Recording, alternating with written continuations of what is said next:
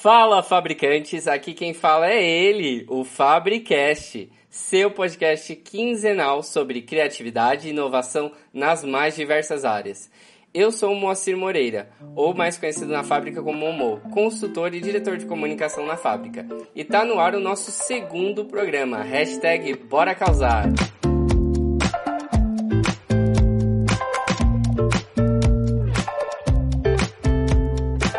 Hoje nós estamos aqui com ele, que trabalha com internet, produção de eventos e gerenciamento de influencer desde os 15 anos.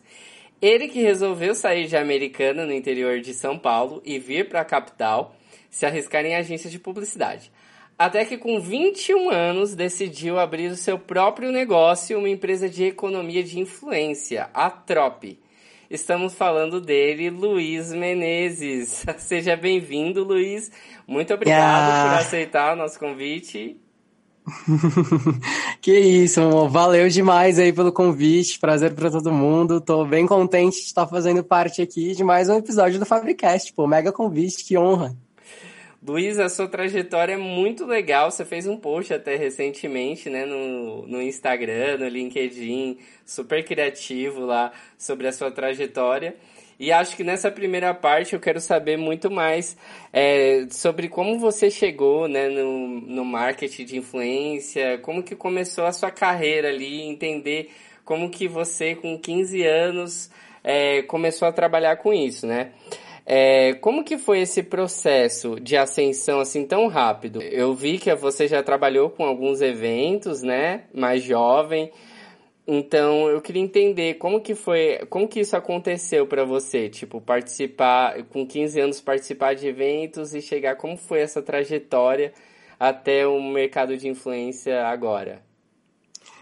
Caraca, amor, eu, eu fico pensando que muito na época ali, por 2015, 2016, esse nome, marketing de influência, nem era muito comum, né? Acho que a expressão mais usada ali no momento eram os youtubers. E mas para explicar um pouquinho dos, dos, bastidores ali, né, de como que eu entrei nesse meio, confesso que foi até um pouco de paraquedas. Eu sempre tive um lado muito ligado com a internet, eu sempre gostei de podcast, de programa de web rádio, de toda essa vibe de locução, os locutores ali online. E por volta dali do, dos 13, 14 anos, eu comecei a frequentar um evento que tinha na minha cidade, que era um evento de cultura pop e cultura geek. Então eu reunia a galera que gostava de anime, que gostava de K-pop, que gostava de tudo que estava acontecendo na internet. Então eu ia, comecei a ir como público e tal, eu falei, puta, mas acho que talvez seja mais legal, mais interessante se eu fosse como staff, né, participando mesmo ali da equipe, trabalhando pro evento. E na época eles tinham um programa de voluntários, então você se candidatava e tinha alguns benefícios por estar indo e ajudar o evento. Eu me candidatei, uhum. fui. Isso pelas primeiras vezes, era, não era nada, não era um trabalho, né? Era muito mais realmente ser voluntário do evento, mas aí eu tinha uma nova visão. Ao invés de estar indo como público, eu estava entendendo um pouquinho de como que a coisa funcionava, né? A magia ali por trás do evento. E passaram-se uns anos, quando eu tinha 16, a galera que cuidava do administrativo, né, que trabalhava de fato ali na produtora do evento, virou para mim e falou: "Ah, Luiz, você não gostaria de trabalhar com a gente, né? Você é tão dedicado, esforçado aí no dia a dia dos eventos e tal". Aí eu falei: "Pô, eu? Sério?" Ah, tá bom, pode ser, né? Tipo, me ofereceram um estágio ali, eu falei: "Ah, eu topo, super e top". esse foi seu primeiro emprego? Aí foi meu primeiro emprego oficial. Uhum. Então, muito do meu trabalho, eu fui contratado para ser o braço e ser responsável por toda a contratação de convidados ali do evento. Então, tudo que era atração, banda, dublador, os youtubers, passavam por mim. Então, eu fazia a curadoria de quem eu achava mais relevante ali naquele momento e para aquela cidade, né? Eram seis cidades diferentes que a gente fazia evento no interior. Ah, tá. Então, era Campinas, a, su a sua incluída, né? A americana, também. Americana, aham. E, Sim, e- era um e- circuitinho. E esse evento, ele acontecia no- em várias cidades do interior e você viajava ali, so- seus pais, ok, viajar ali com 15 anos fazendo um evento, cheio de jovem. Como que foi isso? No começo não era muito ok, não, né, meu? Eu via cheia de perguntas. Até, meu, eu lembro que as primeiras vezes ela chegou a me levar e falar com um dos organizadores masters, assim, do evento, para entender, tipo, pô, tô dando meu filho na mão de quem, né? De estranhos, era novinho.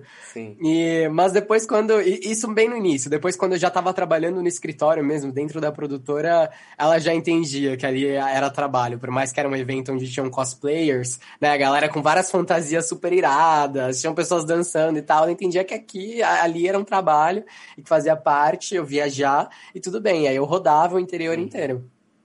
Nossa, que legal. Não, e é super importante, acho que para a família, né? É, ter o apoio da família. Quando você é jovem, acaba já começando a trabalhar num negócio que é fora do convencional, assim, do que os nossos pais, né, conhecem por carreira e profissão. Então, que legal que você teve apoio e, e, seus pais entenderam e tudo mais, como que funciona, né? A parte de eventos, porque tem gente que tem super preconceito com, com evento, assim, acha que é bagunça, enfim. E acho que uma das coisas legais também do que você disse, né, é que evento é uma coisa muito complicada. Eu não sei se quem está ouvindo já trabalhou, ou já fez evento, ou já participou da produção de algum evento, mas evento é uma coisa complexa, né? Como que foi isso? Tipo, você conseguiu rapidamente ali. É... Como que foi aprender isso, né? Porque eu fico muito curioso pro seu processo de aprendizado, porque você tem que lidar com, por exemplo, falando de trazer pessoas para um evento, né? Você tem que dar com contrato, com coisa burocrática. Como Total. que foi para você isso?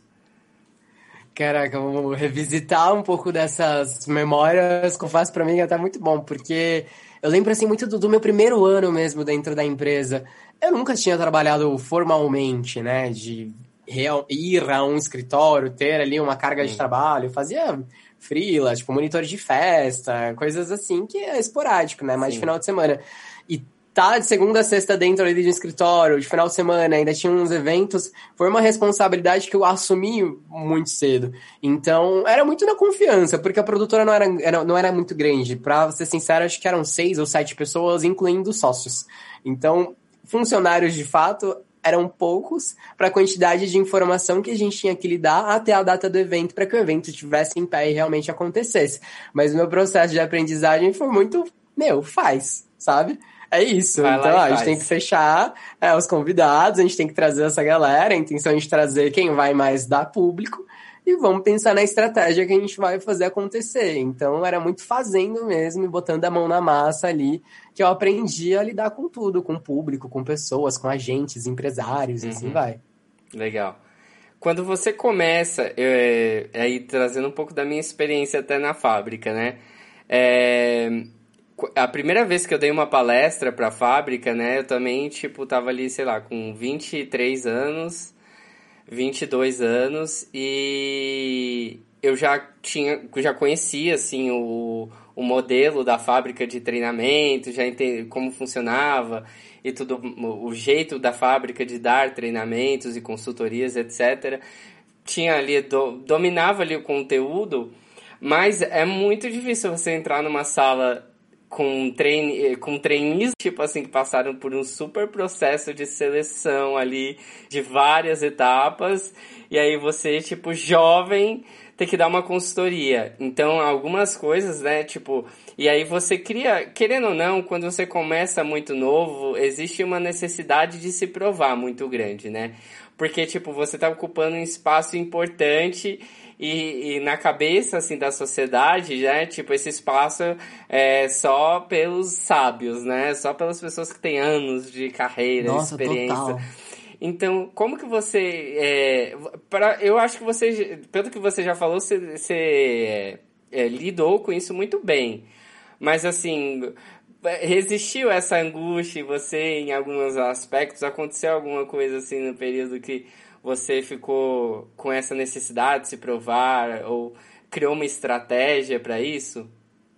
Total, Momo, porque acho muito aquela frase, sabe? Do que, ah, quem vê o close não vê o corre, né? Não tá vendo todo o bastidor e tudo o que aconteceu. Mas tiveram vários momentos ali, principalmente no meu início, de insegurança, de bater aquele, aquele medinho, assim, aquele frio na barriga de tipo, nossa, mas será? Será que eu dou conta? Será que realmente isso é para mim? Porque eram responsabilidades muito grandes, né? Um convidado deixar de ir para um evento ali naquela situação era sinônimo de dezenas e centenas de pessoas que foram pro evento para ver aquele convidado pedir reembolso, né? Então isso uhum. afetava diretamente o resultado da empresa.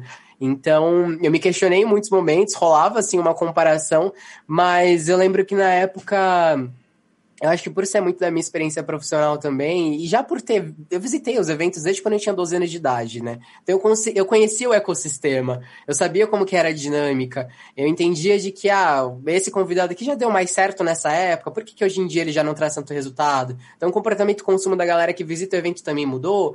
Então era, era baseado em algumas percepções que eu me ligava ao ponto de, ok, vai, eu tô no lugar certo, se eu tô com essas responsabilidades hoje, é porque realmente eu dou conta. E vamos, vamos tentando, vamos aprendendo, vamos. Eu usava muito de apoio também, eu tinha ali. As pessoas do escritório eram, eram muito abertas e ouviam uhum. muito da minha opinião, então por mais que eu tivesse pouca idade e não tivesse experiências profissionais anteriores, foi justamente por isso que eles me contrataram, porque eles viam gás, eles falavam, ah, você tem gás, tem vontade de fazer a coisa acontecer, você gosta das coisas organizadas, então é isso que a gente precisa, né? Não é nem uma pessoa mais velha que, uhum. que ai, manje da coisa, tipo, não.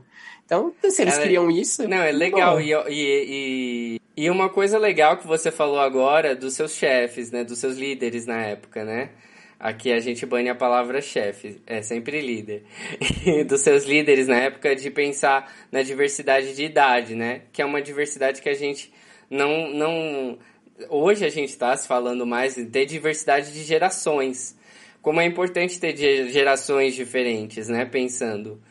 Então, é, é muito legal. Eles estavam à frente até do, do, do que hoje em dia que a gente está mais num debate falando sobre a importância de ter geração Z, é, mais geração Z. No, a geração Z está entrando já, né? No mercado já está e já está entrando no mercado de trabalho. Com força total, né? Então, é, é como é importante entender, porque é uma cabeça diferente, é uma cabeça que já nasceu no digital, né?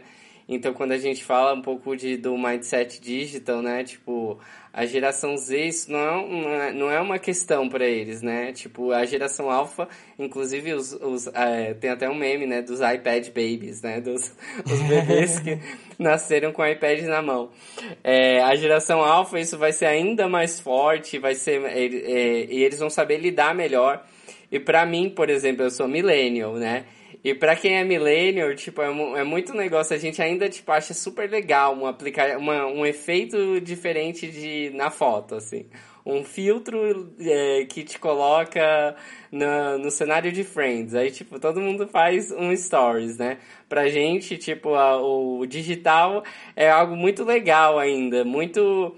Não que não seja legal, mas eu tô falando que, assim, tipo, a gente se encanta muito e para a sua geração, e a geração Z, para a geração Alpha, isso é muito mais natural, né? O digital é muito mais natural. E aí, trazendo um pouco disso, da sua história, você passou depois. É, como que foi essa sua é, mudança depois de ter trabalhado por muito tempo com evento para o mercado digital agora, para o marketing de influência? Como que isso, quando que foi o turning point, o ponto de virada para acontecer isso? Olha, Momo, eu, eu lembro bem que na época ainda dos eventos, ali pro 2016, Facebook era muito forte. Então as pessoas que marcavam que tinham interesse ou que iam a um evento do Facebook, de fato compareciam. Então, ainda era uma potência, as páginas eram muito exploradas, então eu, eu percebia que por mais que o evento era físico, muita da conversa, né, muito da cauda longa do evento continuava ali, dentro da rede, a partir do momento que a gente retroalimentava, que a gente trazia melhores momentos, que a gente trazia álbuns de fotos. Então a gente tinha a equipe de fotógrafos e de pessoas que faziam captação de vídeos curtinhos pra gente depois usar dentro do Facebook. Instagram já rolava, mas ainda não era tão, tão forte quanto o Face ainda. E, mas boa, então eu percebia que o digital já acontecia, mas eu acho que muito da minha trajetória mesmo de carreira, né, da minha mudança, mas ligando aí a, a sua pergunta, foi porque como era muito início ali de, de, alguns youtubers, né? Já existiam os mais famosos, aqueles. O, o que a gente chama do. Galera que chegou na internet quando tudo era mato, né? Então, ah, Cauê Moura já tinha ido pro evento. Uh, Felipe Castanhari, a Paty dos Reis, essa galera mais dinossáurica de internet já existia, mas tava uma, uma ascensão grande mesmo dos criadores de conteúdo que a gente chama de emergentes, né? Então eram talentos que dentro da internet ainda não tinham um, um enorme alcance, não, não alcançavam milhões de pessoas como essas outras figuras que eu citei, mas eram pessoas tão importantes quanto, porque no contexto delas, então era um gamer, pra galera de gamer era referência, era uma pessoa que queriam ter contato. Então foi ali naquele momento que eu comecei a trazer algumas pessoas né, pro evento, que eram esses talentos, que era esse tipo de perfil, e começou a dar muito certo. E aí também que dentro do, da empresa a galera começou a falar, nossa Lu, mas como que você chegou nessas pessoas? Ah, eu falo, eu consumo isso, né? Eu uhum. vejo YouTube, eu assisto uma Twitch, eu vejo Twitter, então eu encontro essas pessoas por lá. E aí eu percebi que muito desse primeiro contato que a gente fazia com eles era mega demorado os dinossauros, as pessoas mais bem profissionalizadas, né, as bandas, os dubladores, os atores, todos sempre tinham Sim. um agente, um empresário, uma empresa mesmo que cuidava da carreira ali daquela pessoa. Então o tempo de resposta era bem mais fácil, levar uhum. aquela pessoa era era mais burocrático, sendo sincero, né? Porque, enfim, já tinham trabalhado com dezenas de empresas, já sabiam o que podiam exigir e o que não podiam. Mas ainda era um pouquinho, vai, simples em termos de resposta, né? De, de conseguir de fato levar a pessoa. Enquanto ativar um, um, criador de conteúdo que estava ali no começo de carreira que nunca tinha feito nada de publicidade, ou que nunca tinha feito um evento para fãs, já era uma jornada chegar na pessoa. E aí que, a gente, que eu ativava muito minha rede, de tipo, ah, conheço fulano, que eu sei que já viu ciclano, então, oh, me contato daquela pessoa, me ajuda a chegar nele, né, né, né. E aí conseguia trazer, mas é que eu percebi muito esse, essa lacuna mesmo, dessa galera que precisava se profissionalizar, mas não tinha também muito tempo e não tinha muita noção, porque assim como eu, eram pessoas que estavam iniciando ainda no mercado, sabe? Eu ainda que já tinha aquela bagagem que eu estava adquirindo dentro dos eventos, então eu entendia que precisava dessa parte administrativa acontecer, mas eles não, eles entendiam de fazer conteúdo, de ligar uma câmera, de gravar algo engraçado, de viralizar na internet. Mas não entendiam que se eles precisavam, precisavam ir pro evento, eles tinham que exigir passagem aérea, precisavam exigir transporte, é um cachê adequado. E aí que eu falei, opa, acho que dá para trabalhar com influenciador também do outro lado da bancada. Então eu acho que foi aí que você começou, né, com todos os contatos, já tava já tava quase pronta a ideia da Trop, né? Real, Momo. Acho que foi muito do, do, primeiro contato, porque antes da Trop, né? Quando eu comecei a trabalhar com alguns influenciadores desse outro lado da bancada que eu comentei, era muito numa parte comercial, de agenciar, de uhum. representar artisticamente aquele criador e levar ele para outros eventos, buscar ações publicitárias para essas pessoas. Isso foi ali por 2017. Então eu fiquei Sim. até mais ou menos 2019 trabalhando dessa forma. E aí, de fato, que veio a Trop agora no final de 2020 essa ideia, essa mudança, essa virada de chave novamente.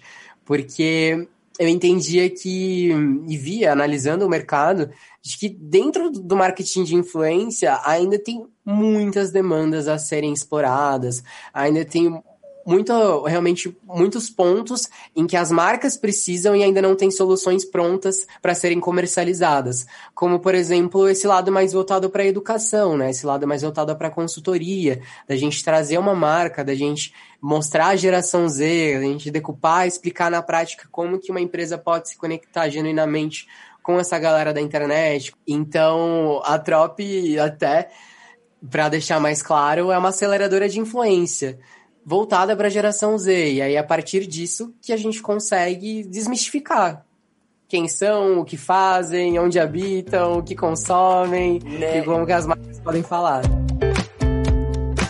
Então a Trop chegou com essa proposta diferente das agências, né, do que estava acostumado ali no mercado. E inclusive você já deu entrevistas, né, dizendo que você não acredita nesse modelo de agenciamento, como você falou que alguns profissionais que estavam mais tempo trabalhavam, de ter o agente lá atendendo, que era uma, uma maneira mais difícil de gerar esse relacionamento, né? Então, essa proposta, né, de pensar sempre pelo lado do influenciador e não da marca, né? Qual o benefício disso para ambos que você vê? Momo, é, eu vejo que essa história do modelo de agência, né, de, dessa questão, já é algo, é uma discussão antiga até, o modelo de agência de publicidade, o termo agência tem mudado e tem cada vez mais sofrido alterações. As grandes marcas entendem que hoje já não é mais eu pegar toda a minha verba publicitária, toda a minha verba de comunicação e dedicar somente em uma empresa. Porque se eu quero atingir os nichos, se eu quero atingir as comunidades, assim como você mesmo falou, né? Se eu estou falando de pluralidade, de trazer um time diverso, eu tenho que buscar empresas que são especializadas, né, que entendem, que tem essa conexão verdadeira e direta com essas comunidades. O trabalho, no final das contas, acaba sendo muito mais qualitativo, é um retorno muito mais direto ali para a marca também. Então eu vejo que a Trop tem muito essa intenção, como o nosso recorte é voltado para a geração Z, a gente acaba ajudando as marcas a, ok, olharem para o marketing de influência e pensar como podemos melhorar e otimizar essa minha relação dentro do digital. Eu, enquanto marca, usando dos formadores de opinião, usando das pessoas que todos os dias estão ali conversando diretamente com consumidores da própria marca. Lu, e completando com isso que você falou, eu acho que é, as, é importante, eu acho que para quem está ouvindo até está pensando em, em, fazer alguma ação, entender é, a diferença, né? Como que é o processo criativo quando você trata direto com influência, né? Como que é o processo, que é um processo diferente de agência, né? Agência, agência que vai passar para o influenciador lá, o que, que ele tem que fazer, né? E aí é um, um processo que é muito do influenciador pensar no conteúdo da melhor forma para falar com o público dele. E como que é esse processo criativo? A empresa chega com um escopo e aí é, o influenciador, você passa para o influenciador. Eu queria entender esse processo pra, até para quem está ouvindo saber qual é o diferencial, né, de, de ir direto com o influenciador. Momo, eu vejo que muito da, da relação da Trop com os creators é realmente de praticar a cocriação. Né? Então é de sentar três partes principais: a marca, o creator e também nós da Trop, para poder criar a mesma ideia em conjunto. Então são seis mãos ali que estão a todo vapor entendendo o que mais faz sentido para a comunidade daquele influenciador. Essa é uma frase que eu sempre defendo muito, eu brinco que da Bíblia da influência tá lá em destaque, que é a importância da gente ouvir mesmo o dono do perfil, né? A dona do perfil, uhum. os creators. Quem mais entende, quem mais tem propriedade para falar o que dá certo e o que não dá na própria rede, de fato, é, é o quem... criador de conteúdo. É né? quem faz ela, né? E eu acho. Total, e. E. Não, eu acho que faz super sentido até com o que a gente na fábrica defende, né, do processo criativo dele ser justamente mais coletivo, né? Então, a gente sair desse modelo é, faz, faz todo sentido, né? É um modelo, é, é até meio óbvio falar isso, né? Mas, tipo, quando você fala, parece lógico. É claro, a empresa, o influenciador, o canal, o, o veículo ali, no caso, o influenciador é o veículo, né? Digamos assim, em Total. termos antigos. O veículo, né? e a agência, mas que não é uma agência, né? Que é mais um intermediador, é, pensando junto. É, e é, faz muito mais sentido. Só que por muito tempo não foi assim. Tipo, por que não é foi assim? Então eu acho que o mundo digital ele trouxe isso, essa ideia de tipo, cara, a construção aqui é coletiva, sabe? Tipo, a gente só consegue ter impacto com todo mundo engajado né? Não só para desenhar um projeto, mas para qualquer coisa, né? E eu queria saber se já tem empresa que investe só em marketing de influência, que tipo assim, a nossa ver, o nosso budget, nossa verba é para marketing só assim, é claro que não vai ter uma que só tem isso, mas assim, uma que tipo, sei lá, 80% é para marketing de influência de falar, hein, Momo, que cada vez mais eu vejo empresas, principalmente as que nasceram no digital, apostarem as primeiras verbas de comunicação e de marketing em influência, em formadores de opinião, em criadores de conteúdo, por verem esse potencial. Eu vejo que se a gente fosse definir o que é um criador de conteúdo, o que é um influenciador, é a pessoa que está ali disposta a gerar uma conexão e a gerar um potencial de consumo. Então, é alguém que conta histórias, né? Eu, sendo um seguidor, eu acompanhando alguém que eu gosto dentro da internet, eu tô muito ali acompanhando a evolução, né? Toda a evolução narrativa daquela pessoa. Então, quais são os acontecimentos da vida dela em que eu estou assistindo e me identifico? Então é um espelho, na maior parte das vezes. Eu olho o que o Moacir tá, tá usando na internet e falo, nossa, que blusa maneira. Onde será que ele comprou? Né? Eu quero entender. Ou então quando você para e eu, eu, vejo que esse lado de influência, na verdade, ele tem uma conexão muito, muito forte, Momo, com a nossa vida, né? Todo mundo, no final Sim. das contas, tem um pouquinho de do influenciador dentro de si. Quando você tá numa rodinha de quatro pessoas e conta sobre uma série que assistiu recentemente e dá ali os principais pontos, o que mais chamou sua atenção, defende de acordo com a sua vivência, com as suas experiências e com o que você acredita, Ponto. Você tá trazendo aquelas pessoas para mais próximo de você através de uma narração. Né? Então a internet acabou virando um meio e essa profissão acabou sendo oficializada, mas que é algo que já sempre existiu. Total, total. É, é acho que é, é algo que agora é potencializado, né? Tipo, quando a pessoa consegue construir a audiência dela e, e e ter sucesso nos canais dela. E aí, e aí que tá, né? Influenciador não precisa ser só. As pessoas acham que quando. Muitas empresas, né? Quando fala de influenciador, é influenciador é o Felipe Neta, o Whindersson, é, sei lá, quem tem mais de um milhão de seguidores. E também tem esse mundo que, tipo, que é realmente, de fato, tem, tem ações que não são feitas com só influenciadores que é, pensando no número, né? Pensando no número de seguidores e tudo mais. Eu queria saber de você, tipo, teve algum case da Trop é, que, que um, contar um case muito legal que teve na Trop assim de resultado para o cliente? Um case que vocês falaram, caramba, não dava nada e aí, tipo, gerou um resultado X.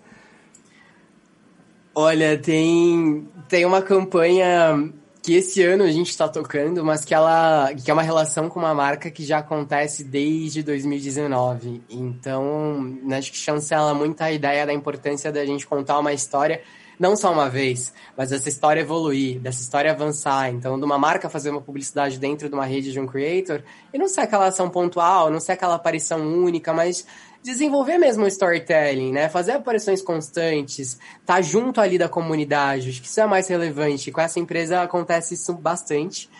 Que nesse ano em específico, depois de dois anos de relacionamento, a gente fez um projeto proprietário exclusivo para eles, na intenção de trazer a marca para dentro dos games. Então, uhum. mais do que somente ali dentro de uma live, né, de uma transmissão ao vivo de jogos, a gente era uma influenciadora que trazia e falava, ah, é, falar sobre a marca, divulgar o produto, não. A gente quis realmente trazer a marca para dentro do jogo. Então a marca tá ali dentro.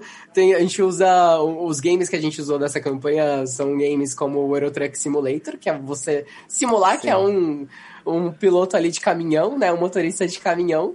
Então a gente criou um caminhão tematizado da marca dentro do game. Então era como se a influenciadora estivesse pilotando, a influenciadora Diana Zambrosuski pilotando ali o caminhão que tá com a logo da marca durante todo o game e toda essa brincadeira que a gente criou, toda essa história que a gente criou de que ah, estamos carregando, né, levando um carregamento dos produtos, e a gente precisa Cara, levar em legal. segurança. Então tem toda uma historinha ali, a gente vê que a galera do chat, que as pessoas que estão sendo impactadas pela publicidade, acabam se sentindo muito, muito mais conectados, acabam falando, pô, isso não é amanhã, isso não é aquela aquele break, né? Não é aquele comercial de, oi, eu sou a marca Sim. tal, compra meu produto. Tipo, não, a marca tá ali. A marca tá jogando junto. Nossa, muito legal esse case. Muito legal. É, e, e, tem o storytelling, tem tudo que a gente fala, sempre falou assim da importância de, que, de construir no case, né? Tipo, é legal porque quando você insere na, na vida do influenciador, assim, num, em um, de forma criativa, né? De não dessa forma, tipo, ah, uma pausa para eu comer um, produto, um chocolate dessa marca aqui, X não, né? Tipo, é um negócio muito mais natural. Tipo, as pessoas se conectam mais, né? Recentemente a gente teve um case de uma marca de refrigerante, né? Que é, o jogador de futebol colocou o refrigerante de lado e pegou uma garrafa d'água, né? E isso, nossa, explodiu, né? No meio e mensagem, vários sites que falam sobre é, publicidade e propaganda. A gente até na fábrica fez um videozinho no nosso Instagram, então quem quem não nos segue no Instagram, vai lá no Instagram, arroba Fábrica de Criatividade. A gente fez um videozinho que a gente faz toda semana, que é Causas da Semana. E a gente falou um pouco disso. E, é, e, é, e influência é isso que você falou. Às vezes o cara não é influenciador digital, mas ele influencia, né? E todo então. mundo influencia num, num nível, né? Quanto, igual, às vezes uma pessoa, a pessoa nem tem redes sociais, mas ela tem um grupo enorme de amigos que encontra sempre e que eles gostam muito dela, então se ela usar a marca X, os amigos vão perceber, vão querer saber mais, essa marca é boa de, de celular, sei lá, ou de qualquer outra coisa. Então é isso. É... Você acha que existe um. Mas aí falando um pouco mais menos sobre essa relação da, da, das marcas e mais sobre os influenciadores. Você acha que existe a chance de, por exemplo, acabar. É, sei lá, o influenciador ele perder a influência dele. Então, você, você acha que existe um, um medo deles com o decorrer do tempo, as ferramentas mudar, o algoritmo muda e essas pessoas perderem dinheiro, porque tem pessoas que hoje em dia elas é, só usam marketing, é, só usam marketing de influência, né? Só usam as redes deles, né? Os influenciadores, os, os creators, usam só a criatividade deles para criar e trabalhar. Se você acha que existe essa chance de deles perderem a renda, já teve casos assim? Polêmico, polêmico, mas tem, tem muitos pontos que envolvem a profissão creator. Porque a gente olha muito a, a, parte boa, a parte positiva, né? Fala, pô, mas essa pessoa não gasta um real, ela recebe tudo. Olha quanta marca. Mas o, o lado, né, a corrente do influenciador é muito o algoritmo, é muito deixar ali a sua audiência concentrada em redes sociais, que é um dos grandes erros dos creators, na realidade, né? Porque, assim como. Primeiro, né? Acho que a gente tem que dar dois passos para trás para deixar a ideia um pouco mais tangível, que é: todo creator é uma empresa. Quando a gente fala de empreendedorismo e inovação, a gente sempre sai do ponto de partida. empresa precisa ser saudável. Então, as fontes de receita precisam ser diversas. Eu, criador de conteúdo, eu não posso concentrar toda a minha base, vamos colocar ali todos os meus seguidores em uma única rede. Uhum. Se aquela rede quebra, se aquela rede para de funcionar, e aí? Eu não tenho mais trabalho, eu não tenho mais fonte de receita, eu quebro meu negócio em semanas. Então, a importância de um creator ter esse mindset de eu vou ser 360, eu vou olhar para o digital como uma ferramenta para eu estar presente, mas eu vou desenvolver um produto próprio, eu vou desenvolver uma comunidade própria, onde eu vou ter um grupo reserva, eu vou ter um, ponto de conexão, um lugar de conexão mesmo com a minha audiência, que não seja as redes. Então tem creators que já desenvolveram a própria rede social, por exemplo. Deu certo? Vai, da, vai da, das metas, vai da, dos KPIs, dos indicadores que eles colocaram ali como certo ou como errado, né? Quem somos uhum. nós para validar ali toda, toda a tese, tudo que eles criaram. Mas tem muita essa necessidade mesmo, modo a gente olhar também que a profissão creator tem medos, tem inseguranças, que é justamente isso, né? O, o cancelamento, o perder a relevância. Então, hoje é um assunto pouco discutido, mas quando eu entro muito na geração Z, quando eu entro muito nos criadores de conteúdo dessa geração, a gente vê uma crise de ansiedade muito imensa, a gente vê creators que estão tomados pelo FOMO, né? O Fear of Missing Out, então o medo de perder alguma informação, o medo de não sou mais relevante esqueci de ver um meme, não vi, não tô por dentro de uma tendência, estou desatualizado. E é um medo latente das pessoas, né? Não tá só ali nos creators. Então, as pessoas que estão trabalhando hoje com digital, muitas vezes também sentem disso. Eu vejo que acaba o trabalho do creator acaba potencializando esses medos justamente por a ferramenta de trabalho ser a rede social, ser a audiência, né? Sim. Acho que isso acontece não só, acho que é, é da vida, né? Eu acho que toda profissão é, toda, todo lugar, um negócio ou uma profissão, vai ter ali as suas dores e delícias, né? Vai ter, tipo, os... As, é igual, por exemplo, se a gente voltasse um tempo atrás e falasse, sei lá, tipo, nossa, mas nunca locadora vai acabar, né? Tipo, locadora, tipo, as pessoas não. E aí, tipo assim, do dia pra noite, pum, né? A gente só consome pelo streaming agora, tipo. A, o, o, consumo por streaming é, é quem comanda e ultrapassando até a indústria do cinema um pouco. Apesar que eu acredito que o cinema não morre, porque a experiência do cinema é diferente da de assistir em casa.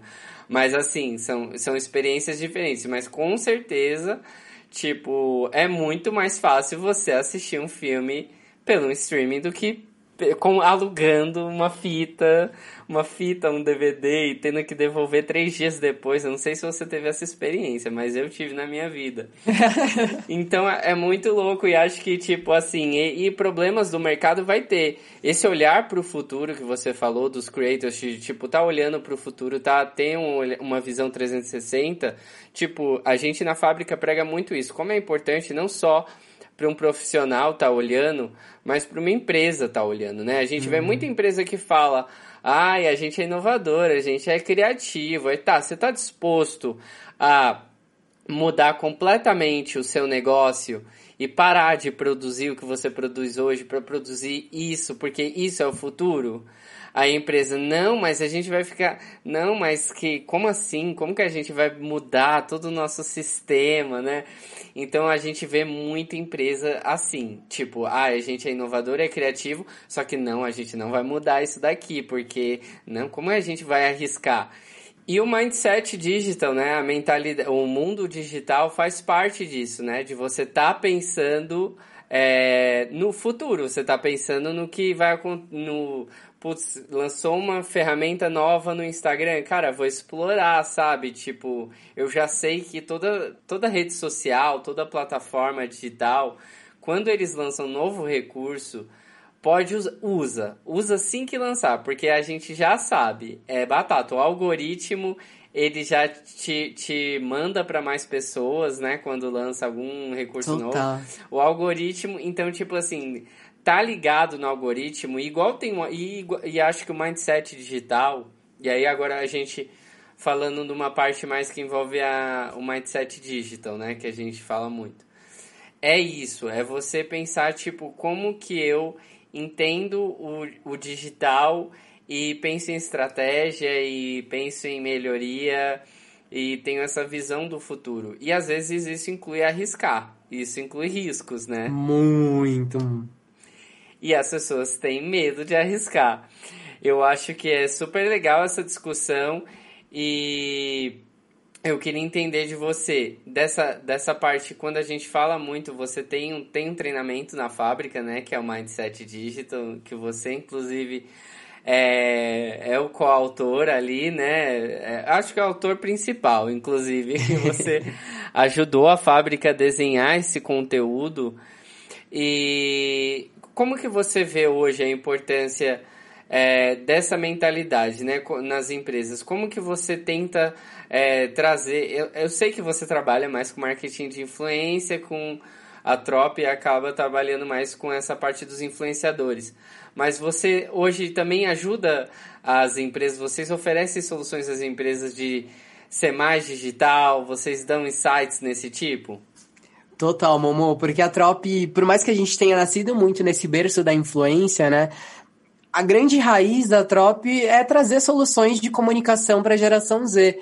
E quando a gente fala de soluções de comunicação, a gente está falando do todo, né? A gente está falando desde a solução interna, desde o endomarketing, até o marketing de influência, até a comunicação para o consumidor final, para a comunicação do B2B. Então varia, mas eu entendo e eu concordo muito com você sobre o medo. E é um medo populacional, é um medo das gerações como um todo. É um medo que o digital trouxe, né? Que é o da adaptabilidade, é o da se pôr em contato com o novo, com o diferente, no sentido de transformação de ideia, porque a internet ela veio muito nessa intenção de acelerar o nosso contato, de acelerar e facilitar muito a nossa vida, mas também trouxe um, esse pezinho de que as mudanças estão acontecendo.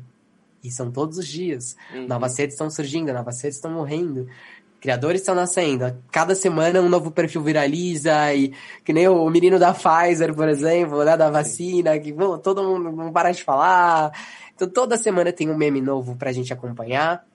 E esse excesso de informação também não é bom. Então, o que eu vejo e que eu sempre também recomendo, e aí não, não só como Luiz pessoa jurídica, mas como Luiz pessoa física, essa importância da gente ter um equilíbrio, da gente buscar esse equilíbrio entre eu preciso me adaptar, eu preciso ter adaptabilidade como minha premissa maior, então sim, eu vou testar, sim, eu vou arriscar, sim, eu preciso me colocar nesse mindset de sair da zona de conforto e buscar o novo, entender, pelo menos, né? E sair daquela postura do, ah, TikTok, para, coisa de jovem. Não, eu, eu deixando TikTok, eu baixar o TikTok. Por que não? Que, que, vão, vão te julgar, vão te criticar, vão te. Ai, você tá usando o TikTok como assim? Não, tem que conhecer mesmo. É aquela brincadeira do, meu, pra criticar, tem que saber. Que nem mãe quando faz você experimentar algo que você não gosta lá quando é criança. Pô, tem que experimentar. Se a gente não experimenta, a gente não tem propriedade para criticar. E você falando de experimentar, e é uma coisa que eu, um case que eu lembrei agora, que, que você traz no, no conteúdo da, da nossa palestra do mundo digital, né, do nosso treinamento de mindset digital, que é o case da do Nescau, né? Eu vou falar o nome da marca aqui, gente. Do Nescau, que eles fizeram um processo seletivo pelo TikTok, né? Então você tava falando que o TikTok vai estar tá colocando a a ferramenta já de, de, de currículo, alguma coisa assim, né? Aham, uhum. eu dei eu dei uma contribuição há esses dias pro Metrópolis sobre essas novidades do TikTok. Foram duas. Primeiro, os vídeos de até 3 minutos dentro da rede, sendo Sim. que antes era uma rede que tinha vídeos de até 60 segundos, então era até um minutinho ali no máximo. E a segunda novidade, que é esse MVP, esse primeiro teste que o TikTok está fazendo, de permitir com que os perfis pudessem enviar currículos para vagas. E aí, muito do meu olhar, muito do que eu trouxe ali de contribuição para o Metrópolis, foi muita importância, principalmente quando a gente fala do currículo, de entender que essa geração nova, né? E não só falando da geração Z, mas igual você comentou no início do podcast, os alfas, que são ali os nascidos a partir de 2010, 2011. Eles vão usar o mesmo LinkedIn que eu cheguei a pegar um pouco e que você, que as gerações mais velhas conhecem, ó, há muito tempo? Ou não? O LinkedIn realmente entrega o que eu quero saber do candidato? A partir de um vídeo de 60 segundos, a partir de um vídeo vertical dentro do TikTok, eu consigo perceber nitidamente dois pontos principais que dentro do ambiente de trabalho são muito necessários. A parte técnica, né? Então, enquanto a pessoa ali vai conseguir se desdobrar para ser criativo, para montar um storytelling, para se adaptar ao formato da rede, para contar uma história, e a parte também mais empírica. Então, quando a gente fala das soft skills, quanto que ele conseguiu conduzir ali toda a narrativa, conseguiu gerar empatia, conseguiu gerar conexão com quem está do outro lado. Então, vejo que muitas dessas novidades, né, de usar mais o vídeo dentro de processos, dentro de processos seletivos, é muito tendência. Então, você falou, por exemplo, do Nescau, que está dentro de mindset digital, tem outras empresas que a gente sabe que já fez isso. Então, o Skull Beats já contratou a partir de vídeos própria Nestlé com Nescau e outras marcas. Eu vejo que cada vez mais vai ser meio requisito, sabe? Mandar e usar e gravar e ir atrás. É. Não só do famosão currículo em PDF, né? E, e, gera buzz para a marca, né? Isso é uma coisa, gera, gera alcance, gera mídia. É, uma das coisas que a, a gente na fábrica sempre traz nos processos é essa ousadia, assim. De tipo, cara, tem muita marca, tem muito projeto que a fábrica da fábrica que acaba não indo para frente porque é isso, as pessoas têm medo ainda de correr risco, acha que não, a gente não pode fazer. Cara, quem disse que o RH não pode fazer um processo seletivo no Instagram, no YouTube? É tipo, verdade. Onde isso tá escrito? Cadê sabe? o manual, né? Cadê o manual do mundo que diz que você não pode sair do tradicional? Quem escreveu? Se alguém primeiro e eu falo isso muito para as empresas. Alguém escreveu esse regulamento, certo? Quando foi escrito?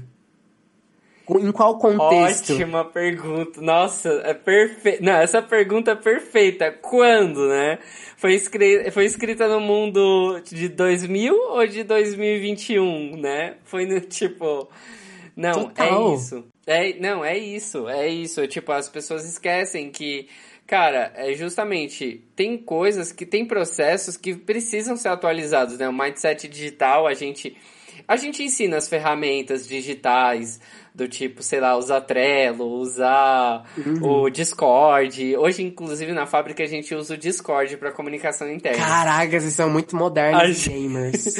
a gente é muito gamer, cara. O Denilson usa o, o, o Discord?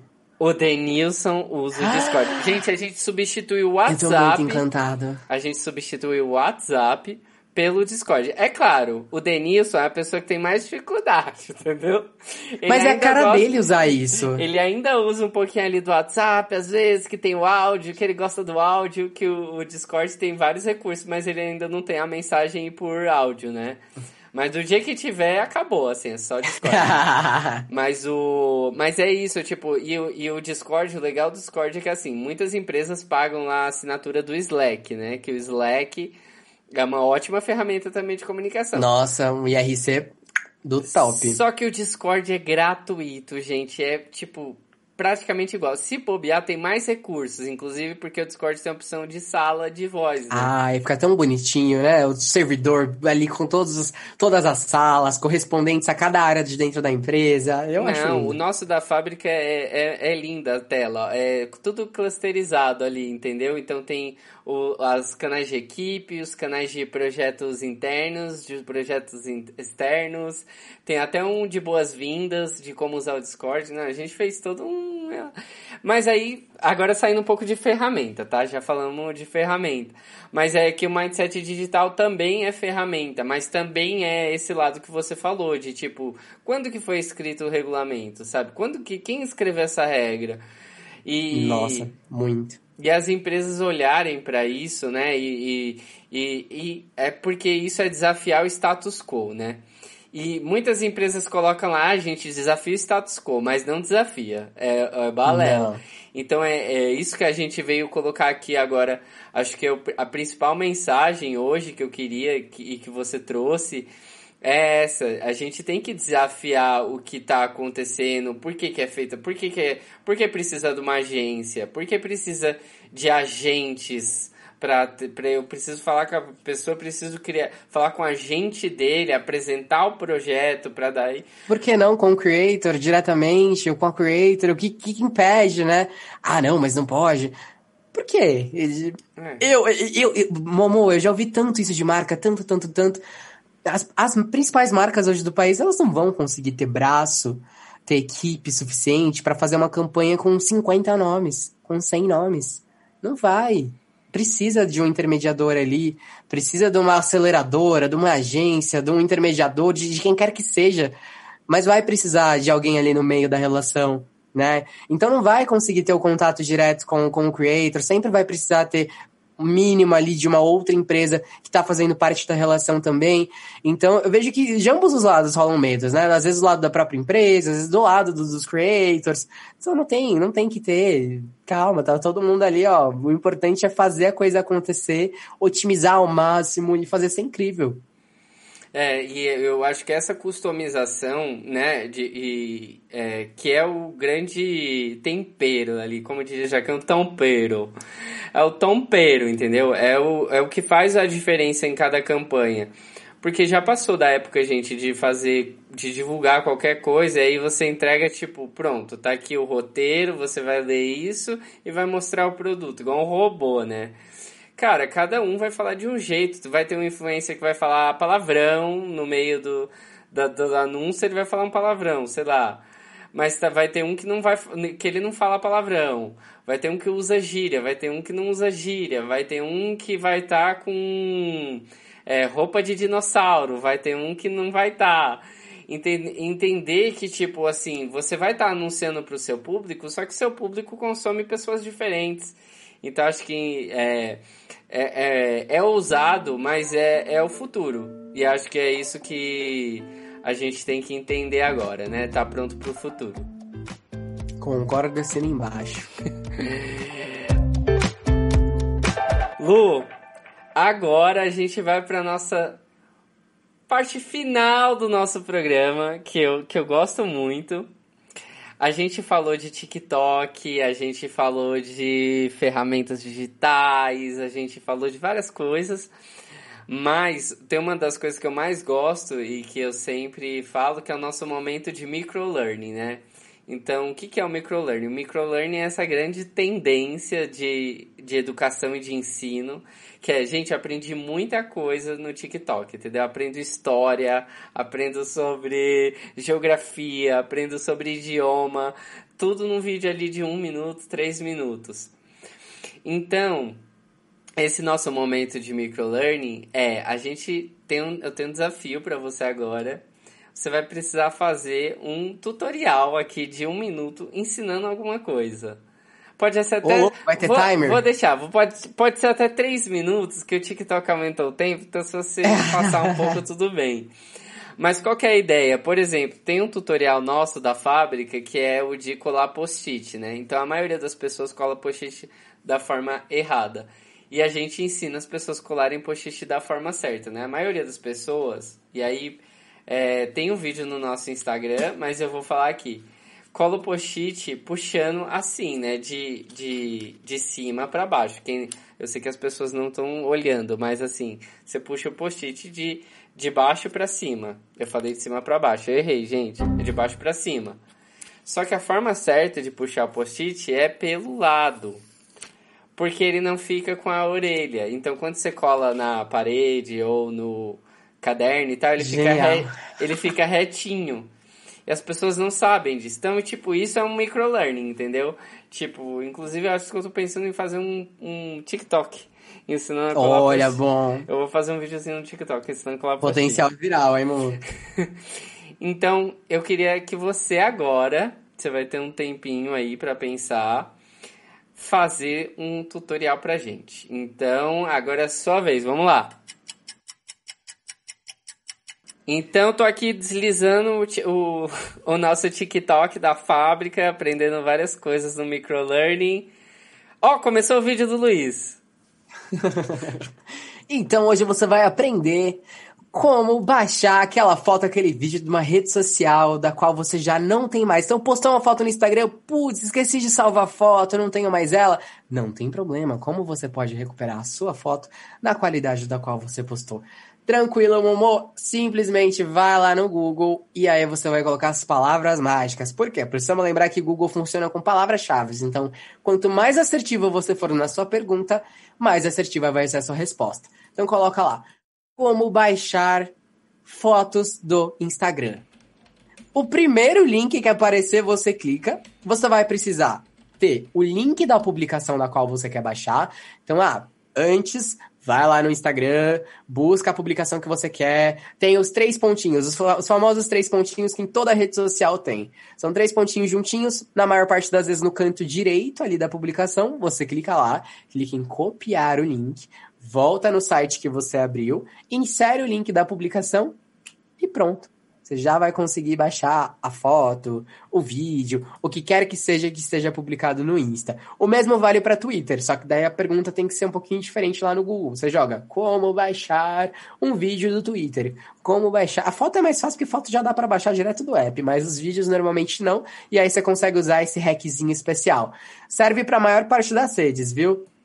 Amei, amei. Eu não sabia desse hack. Gente, eu tenho fotos, mas aí quando baixa, é que eu não, eu não cheguei a baixar aqui, mas quando baixa, baixa sem o filtro ou baixa com o filtro? do? Baixa do jeito que foi publicado. Ah, tá, baixa do jeito que foi publicado. É.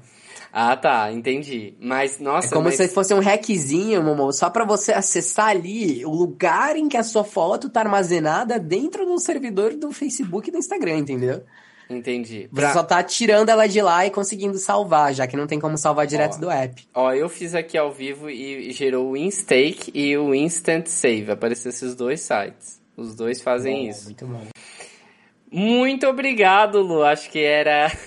Eu adorei a sua dica. Acho que era isso que a gente precisava para assim finalizar com aquela com aquela ferramentinha. A gente na fábrica acredita muito que tipo o o conhecimento é, é parte do conhecimento do aprendizado, né, do processo de aprendizado é a gente falar da parte teórica, de trazer cases e de, tra e de trazer ferramentas, né? De trazer coisas, tipo, para resolver o problema. E, aí, e hoje a gente cumpriu, hoje no nosso programa, com esses três objetivos. É, Lu, muito obrigado. Você quer deixar suas redes sociais, algum link de contato da Trop, sei lá? Ah, lógico, sempre bom, jabazinho sempre bom, inclusive nas redes, é bem fácil de me encontrar. É Luiz com Z e Menezes com Z também. Então, meu arroba do Instagram é arroba Luiz Menezes. Dentro do LinkedIn também, buscar Luiz Menezes, vai achar. O buscar Trop, é T-R-O-P-E, Trop. Consegue achar também. O Instagram da Trop é arroba trope.se. Site também, trop.se. Você já consegue acessar a nossa página, consegue ficar por dentro de tudo. Então, me acompanha lá que eu vou ficar feliz em ver a gente falando que eu o Fabricast, hein? Muito obrigado, Lu. Espero que todo mundo que ouviu tenha aprendido várias coisas, tenha gostado. Mandem sugestões pra gente. Estamos nas redes sociais como arroba Fábrica de Criatividade, no Instagram, no LinkedIn, no YouTube. Tem o nosso site que você pode entrar em contato também para conhecer o Mindset Digital, inclusive, que é um dos nossos treinamentos, que fez parte aí do treinamento que, o, que o Lu ajudou, fez parte, com, construiu ali junto com a gente esse treinamento. É, se você quiser saber mais sobre outros treinamentos da fábrica também no nosso site. E para finalizar, eu acho que eu gostaria de agradecer a todo mundo que é, ajudou o programa de hoje, a Ká, o Alan, é, nossa equipe. A Timão, gente... hein? Timão! Timão, eu esqueci de agradecer no piloto, mas eu agradeci nesse, entendeu? E é isso, gente. Qualquer dúvida, qualquer sugestão, dúvida que vocês tiverem, mandem, principalmente no nosso Instagram lá, DM. A gente responde rapidinho que a fábrica a gente tem esse compromisso de atendimento uau, atendimento excelente. Até semana que vem, até semana que vem não, até 15 dias, lembre-se, podcast quinzenal. A gente ainda não é semanal, mas se Deus quiser um dia vai ser. Valeu, gente, até mais. Tchau, tchau.